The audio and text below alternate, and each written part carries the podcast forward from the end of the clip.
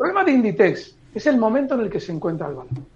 Inditex ha subido ya desde el suelo de octubre del mercado desde 20,30 euros hasta marcar unos máximos en 25,30. El problema que tiene Inditex es que en esa subida se ha acercado ya a dos zonas de objetivo alcista. Yo justo cuando comenzó el rebote y se hablaba de valores los que aprovechar, les hablaba de Santander, les hablaba de Logista y les hablaba de Inditex. Un poquito para todo tipo de inversores. Evitando chicharros, eso sí, por lo que he comentado ahora. Los chicharros no tienen por qué subir ahora.